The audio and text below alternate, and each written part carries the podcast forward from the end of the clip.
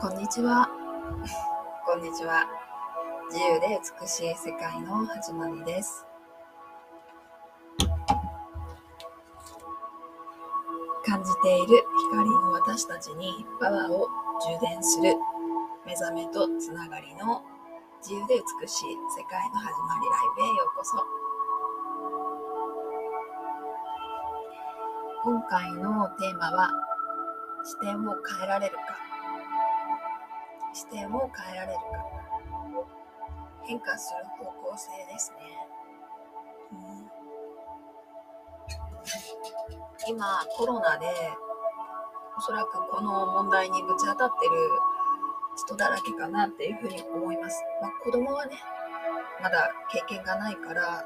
ただ成長してるだけかもしれないんですけどまあ、今までのね経験がある人っていうのは実力があると思うんですけど社会の流れの変化がやっぱりすごく激しかったり、うん、あと今回のコロナではやっぱりこう社会全体の在り方もねすごく変わってきているのでこれからの流れの読み方プラス、まあ、自分がどうしていくかっていうことについてやっぱり深く考えね考えないといけないなみたいな状態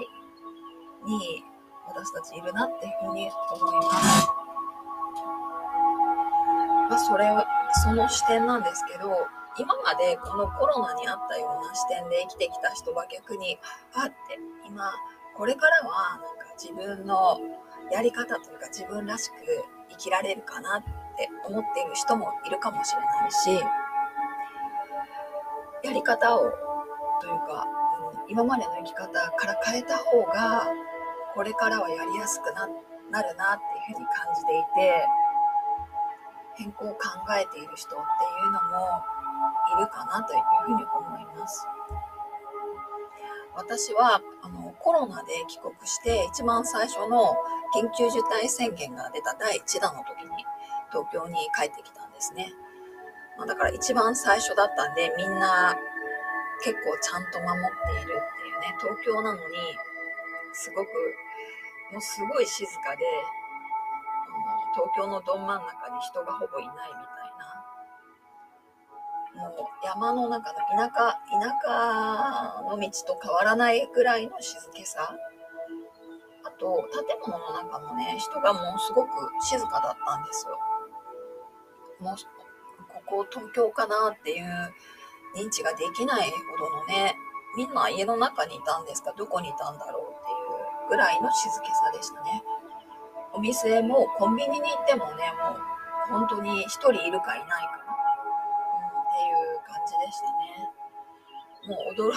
驚くような環境の中帰国して、まあ私は帰った時はね、あ、僧侶の服装、海外にいた時は得度して海女さんのような感じでね、巡礼をしていたので、今朝起きて帰ってたんですよね。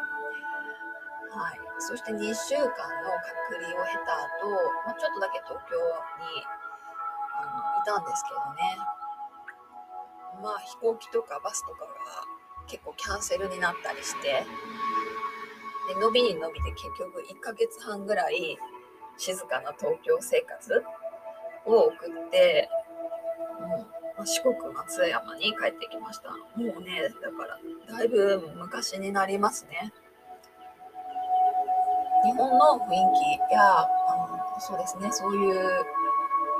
まあ、どこまで理解して慣れたかっていうと、うんまあ、疑いはあるんですけど、今はね、どっちかというと、まあ、日本人的なマインドの方が強いかなって思いますね。中身はあれなんですけど、だから逆にね、タイ語とか英語とかがちょっと話せなくなってしまって、発音とかもちょっと悪くなってしまってね、もっとインターナショナルな縁がオンラインでもないとちょっと困るなっていうぐらい思うほどですね。うんまあ、私はそういうように海外と日本を行ったり来たりしていたし、海外もその西洋とかではなくってアジアアジアの中でもこうまあ、タイにいたんですけどバンコクとかねチェンマイとかっていう街中ではなくって本当に森の中、まあ、日本の中でもね経験がないような場所、まあ、経験がないって言ったらちょっとあれですね。まあ小学校の教員をしてた時は山の中に住んでいたのでね。おそらくこうその小学校からもうちょっと山手の方に上がってったお寺とか瞑想センターっていうそういうイメージのところに結局長くいることになったんですね。まあ、世界旅行の途中での縁でそういう風な流れになったんですよね。運命の輪が回り始めたっていうようなもうあのね自分で計画立てたり考えてた世界では全くなかったんでね今となっては何とも言えないんですよね、うん、本当に強い縁だったなとかいうふうに思います。で心の中の風景もやっぱりそれ一色みたいなところがあるんですよね、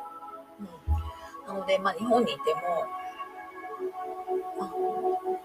まだすごく日本人かなっていうのに疑いはあるかなっていうところはありますね。うん。まあ、別に無理に日本人とか日本語がすごく流暢なんでね。ユニバーサルにグローバルにやっていけたらいいかなっていうふうに思っているんで問題はないんですけど。あのちょっと、うん、あの不思議な感覚がねいつもしています。そういった私のようにこう移動が多かったり、こういったね日本の生活とはすごくこう異次元というか全く違った生活空間や人々たちと長くね時間を過ごしてきたっていう体験やその、ま、トレーニングからね内側の世界観がまああるんですけどね。そういったものから日本を見ながら日々心に浮かぶことをね音声で発信しています、まあ、本当に心の底から、うん、話してますね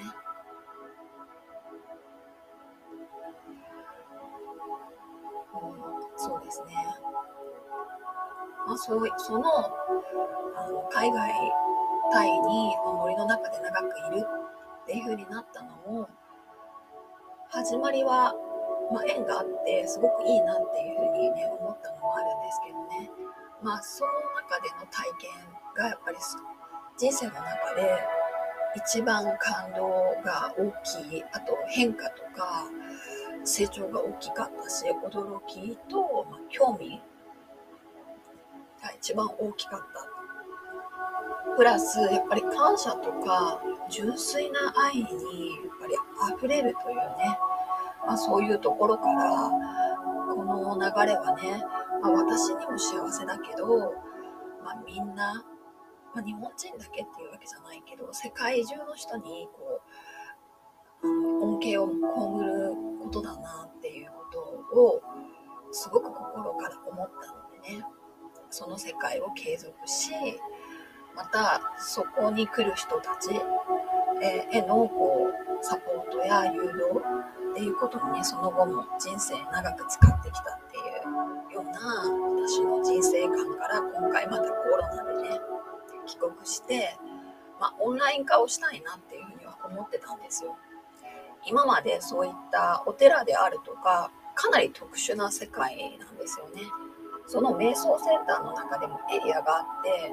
まあ、ほとんどのその一般人が来るっていうのはお寺の門あたりとかね台所がある、まあ、たくさんの人がにぎわうような、まあ、ところがほぼ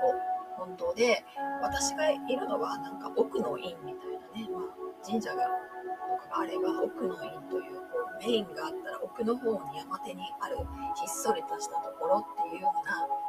まあかなり聖なる場所というかね、静かな、まあ、瞑想空間ですね。そういうセンターの中でも特に奥のところにいたっていうことだったので、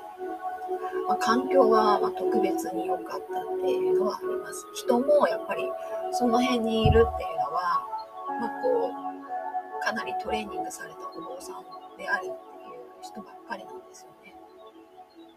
なのでかなり高層というかね、まあ、日常で会わないような人たちとずっと長く住んでいたので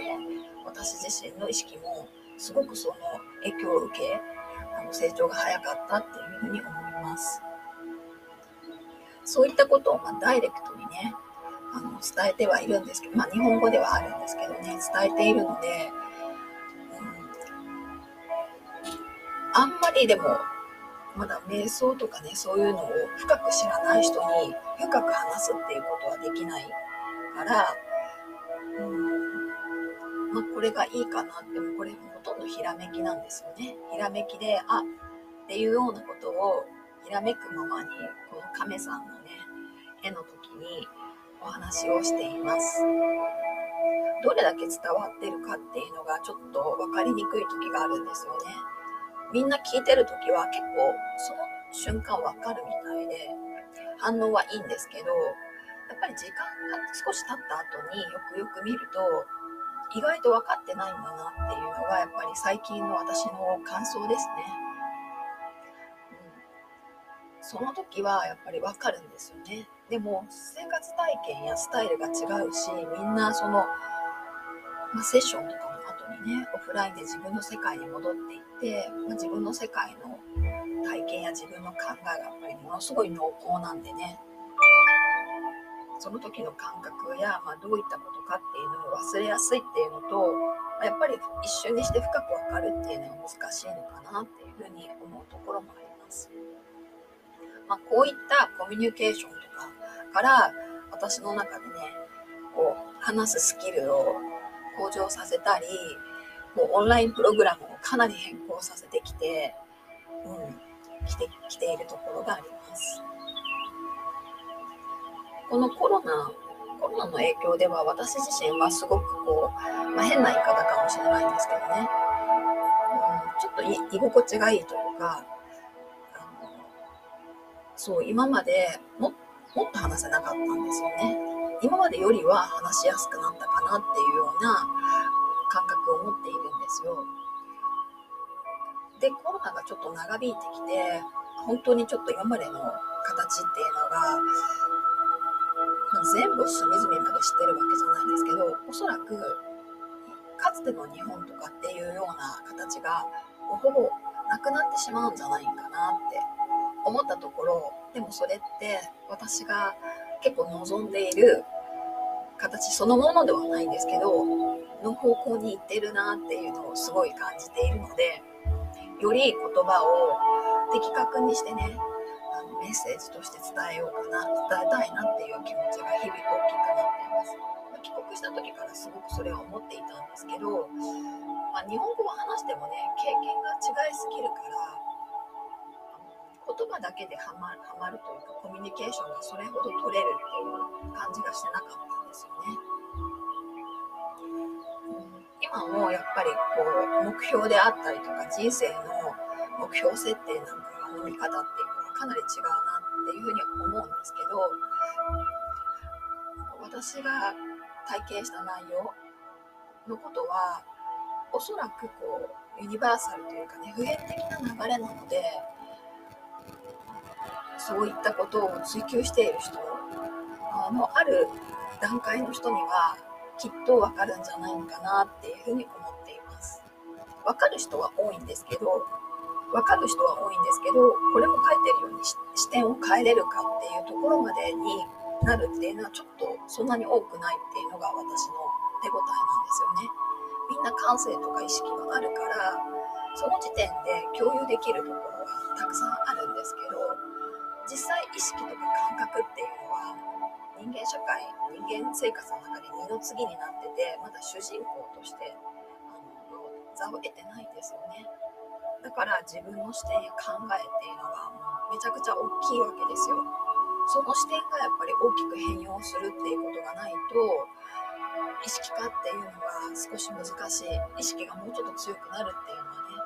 難しいのかなっていうふうに今のところ捉えてるんですけどじゃあこの視点を変えるっていうねあのサポートがすごい大事っていうふうに思っていますこの思考思考というか、まあ、その視点が変わることによって、あのまあ、私たちの中にある意識の目覚めっていうのがすごく大きくなるっていう大きい鍵だというふうに思っています。まあでも長く生きてきている人はこれからの子供たちはね、まあ、まだこれからの成長期なんで何の違和感もないかもしれないんですけど、まあ、まだ中心にいるような人たちの考え方っていう視点からはもうほぼ真逆なんですよね。ほぼ真逆みたいなところの視点にいきなり変えるっていうのはもうかなりやっぱり不安というか恐怖心を感じるようですね。しく変えるってすごいこう期待もあるかもしれないんだけど、うん、チャレンジとかちょっと旅行とかだったらいいんですけどね、まあ、日常とかいろいろもろもろの土台っていうものがやっぱり崩れるんじゃないのかとか今までの自分の生活っていうのが継続できないんじゃないかっていうようなちょっと保守的な考えがやっぱり強くなっているんでね恐怖とか不安を生みやすいかなって思います。これってでも何か新しいことをするときは全てそういうのが生まれるっていうので、あとちょっとエネルギーがやっぱり落ちてるときは不安の方が大きくなるんですよね。だから信頼関係を作ったり、まあ、エネルギーを上げていくっていうね、もう前向きな姿勢やあのそういった内容のことをやっぱり積み重ねていくと、土台がしっかりして健康状態になるんでね、視点がどんなにあの真逆であろうとむしろ、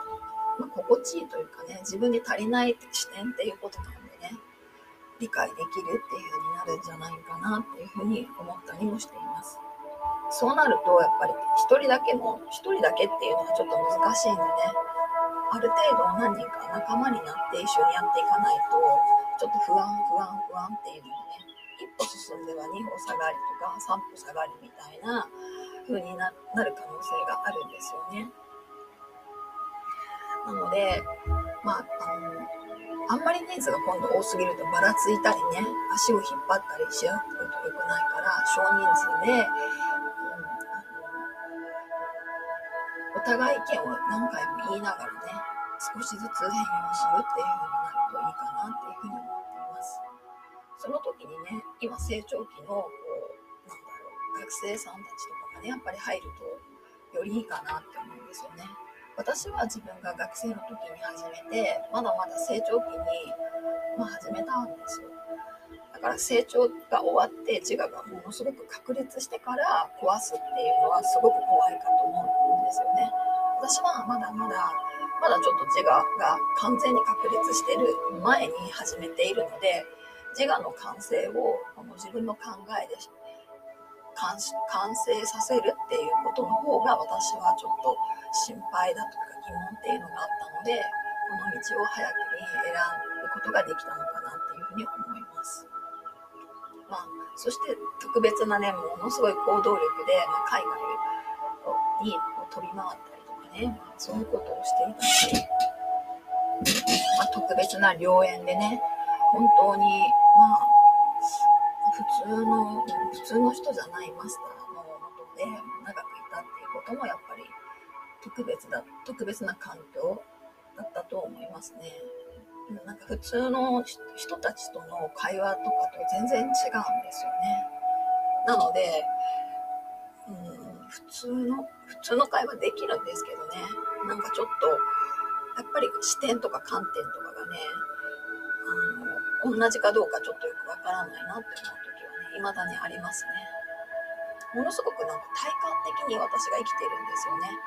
体感というか、体感プラス感覚、感性というか意識で生きているのがすごく大半なので、でそこで話しているから、みんなの今までの経験がこうだったし、周りがこうだったからっていう、そういった捉え方っていうのはやっぱりあんまりしていないんでね。うんちょっとこうもしかしたら共感性に欠けるとかって思われるかもしれないですね。一方そういうことを手放してしまって今日生まれたかのように意識でね進めていくっていうのが、まあ、最善だなって私は思ってるんですけどいきなりそれをやり始めるっていうのはやっぱりみんなにとっては不安にしかならないみたいに感じましたでも中にはやっぱり目覚めつつある人とかね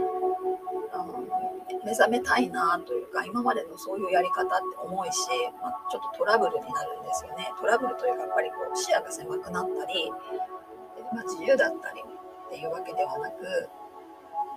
まあ、慣れみたいな習慣みたいになっているので変えたいなとかって思ったりしてる人はたくさんいるかなっていうふうに思います。今は私がやってきたことをオンラインビジネス化させて、まあそのセッションとかね、コースとして価値を提供するっていう、まあ、教育ビジネスにしているんですけど、これもやっぱり職業というかね、まあ、ビジネスとしては新しい形態だと思うんですよ。内容はすごく新しいと思うんですけど、まあ、今オンライン化でもビジネスをされている方がたくさんいるので、私もね、そういう人たちのお話を聞いたり、参考にしたりっていうのでね、よく見ています。よく見ている割にはそんなにうまく自分に取り入れられずやっぱりこう 自分の感性で発信をしたり、まあ、こう書いてね発信するっていうのって伝わりにくいんじゃないかなって思うのでねすごくこう音声配信にはまっています YouTube なんかもちょっとやってたんですけど、まあ、動画を作るのはねやっぱり景色を紹介したり何か画像で説明するっていう音声でいいかなというふうに思ってね。今のところメインは音声。あとやっぱり日本人って読んだりするのが好きなんですよね。なんか字を読むのが好きな人が多いみたいなのでブログっていうのを書いたりしています。ただ書くっていうの嫌いじゃないんですけどね。やっぱり表現がしにくいから、うん、どうかなっていうのでね。そのブログにもこの音声を貼ったりしていますね。言葉に本当にならないものを無理にこう感覚的に言葉に言葉を置いてねなんかこうぐるぐるっていう風に提供しているところがあるので、まあ、なんか感じてもらったり何かこうしみしみるなとかそうだなっていう風な心を感じてもらう人は多分つながれるんじゃないかなって思います。まあ、でも感じるだけだったらやっぱり曖昧なんでね話している内容についても、ちょっと話し方がすごいこうビシッとしてはないかもしれないんですけどね間違ったこととかは言っていないので、まあ、聞いた時にあそうだなっていうふうに納得されるっていう人は是非ねつながっていきたいなと思うのでリンクの方からメッセージや感想あと自分の今の相談なども受け付けています。まあ、人の在り方っていうとこの意識の在り方っていうのは全くこうちょっと別次元であのおそらくみんなが今見ている世界を違うような角度から見て話すっていうことができるかなって思います。でむしろこっち側のそういった世界の方にこう呼んでいるっていうところもあるので、うんまあ、過去を切り離すとかね捨てるというわけではないんだけどなんかもっと今を新鮮に生きるっていう感覚は大事かなっていうふうに思いますそうすることであの必要なものをもっと選べたり必要なことにもっと時間を割いたりあもっとあのなんか誠実な態度っていうことが可能かなって思うんですよね。まあ、仕事とか、まあ、いろいろ社会の中の問題とも絡んでてね何から何まで複雑だと思うんですけどだからこそ、まあ、ほんちょっとの時間でもね、うんまあ、シンプルでこう複雑じゃないみたいなそういった時間をできるだけ自分で生み出してねあの、まあ、そういった状態にもうトレーニングしていくしかないんじゃないかなっていうふうに私は思っています。私としてはまあそういうところにいてねあのずっとそういうような生き方を集中してやっていたので、まあ、今みたいにこう社会の中のことをしながら、まあ、自分の内側って両方するっていうのはちょっとこう行ったり来たりでね大変かなって思うところもあるんですけどでも最終的にやっぱり自分の内側から湧いてくるエネルギーの質っていうものを大事にしないと心身ともにね不調和を起こしたり自分が自分を信じられないみたいな流れになってくるんですよね。あとこう考えがまとまらないというかそれは、うん、やっぱりまた時間がもったいないなって思うのでほんのちょっとでも自分の本質っていうのをぱり感じ取ってそこを大きくするしていくしかもないんじゃないかっていうふうに思っています。まあ、この私の話を本当に聞いてね、まあ、かなりこうざっくりしてると思うんですけどまあ、反応がどんどん出てきてくれるといいなっていうのが私が願いながら話しているっていうことですね。すごい反応が今のところあるわけじゃないんですけど私的にはほぼほとんどの人のがすごく私の近くにいるっていうふうに思ってますね。ままだちょっとハマるっていうかガーってつながるっていうところまでは至ってない気がするので、うん、なんか一かけら足りないというか何なんだろうなって思いながらも、まあ、話しながらつながっていったらいいかなっていうふうに思っています。この視点を、視点をどうしても選ぶかっていうのがね、変化の方向というか、道筋のスタート地点になるので、そのスタートの動機っていうのは、すごく何回も何回も吟味するっていうのがいいかなって思いますね。一回スタートしてしまうと、また戻るっていうのが結構大変なんですよね。このコロナの時期はやっぱり内政っていうのをたくさんする時期に使って、まあ、コロナがいつ明けるか分かんないんですけどね、まあ、コロナが明けた時にはまた全然違う昔とは違う内政感を使った行動で動いていったらいいんじゃないかなっていうのは私は思っています。で私自身もねちょっとそれをしようかなっていうふうに思っていますそしてまああの近所の人だからとかね昔の友達だからとか知り合いだからとか兄弟だからとかちょっとそういうことが使えないようなことをしているからもう本当にこう魂のつながりというか感覚的にすごい合うというかねエネルギー相性のいい人たちとつながってそのつながりを発展させていくっていうことがこれからのプロジェクトとかいろんなこともねこう未来ビジョンのなんだろう輝きというふうに、ね、自分で感じています。はい、今回は視点を変えれるか変化の方向ですかねについてお話ししました。あサカピーさん、あ、サカピーさん、この前も来てくれたんですよね。今気がつきました。ごめんなさい。私は死生観を変えたいです。サカピーさん、ぜひ来てください。確か前も来てくれたんですよね。死生観変わりますよ。多分、ほとんどの人たちの死生観、私も含めて、もともとの死生観って、あの肉体の死なんですよね。肉体と一緒に私たちが死んでしまうっていう死生観なんですけど、この真実の教えとか真実の愛とか瞑想の世界では死っていうのがないんですよ永遠の命っていうのが実は真実なんですよねでもそこのところまで自分のマインドをちゃんとこうあの変容させてないと私たち肉体と共にいるので。そうそう。死に対しての悲しみ。死っていうのはもう今一瞬一瞬が死んでるんですよね。はっきり言うと。厳格に言う真理であればもう今日という日はもう二度と来ないっていう意味で今日っていう日は死んでいくし私の今日っていうのももう死んでいくわけだからこの肉体の死っていうふうにねまあほとんどの人が提起してると思うんですけど一瞬一瞬として全て終わってるわけですよ。私たちだから。出会いと別れの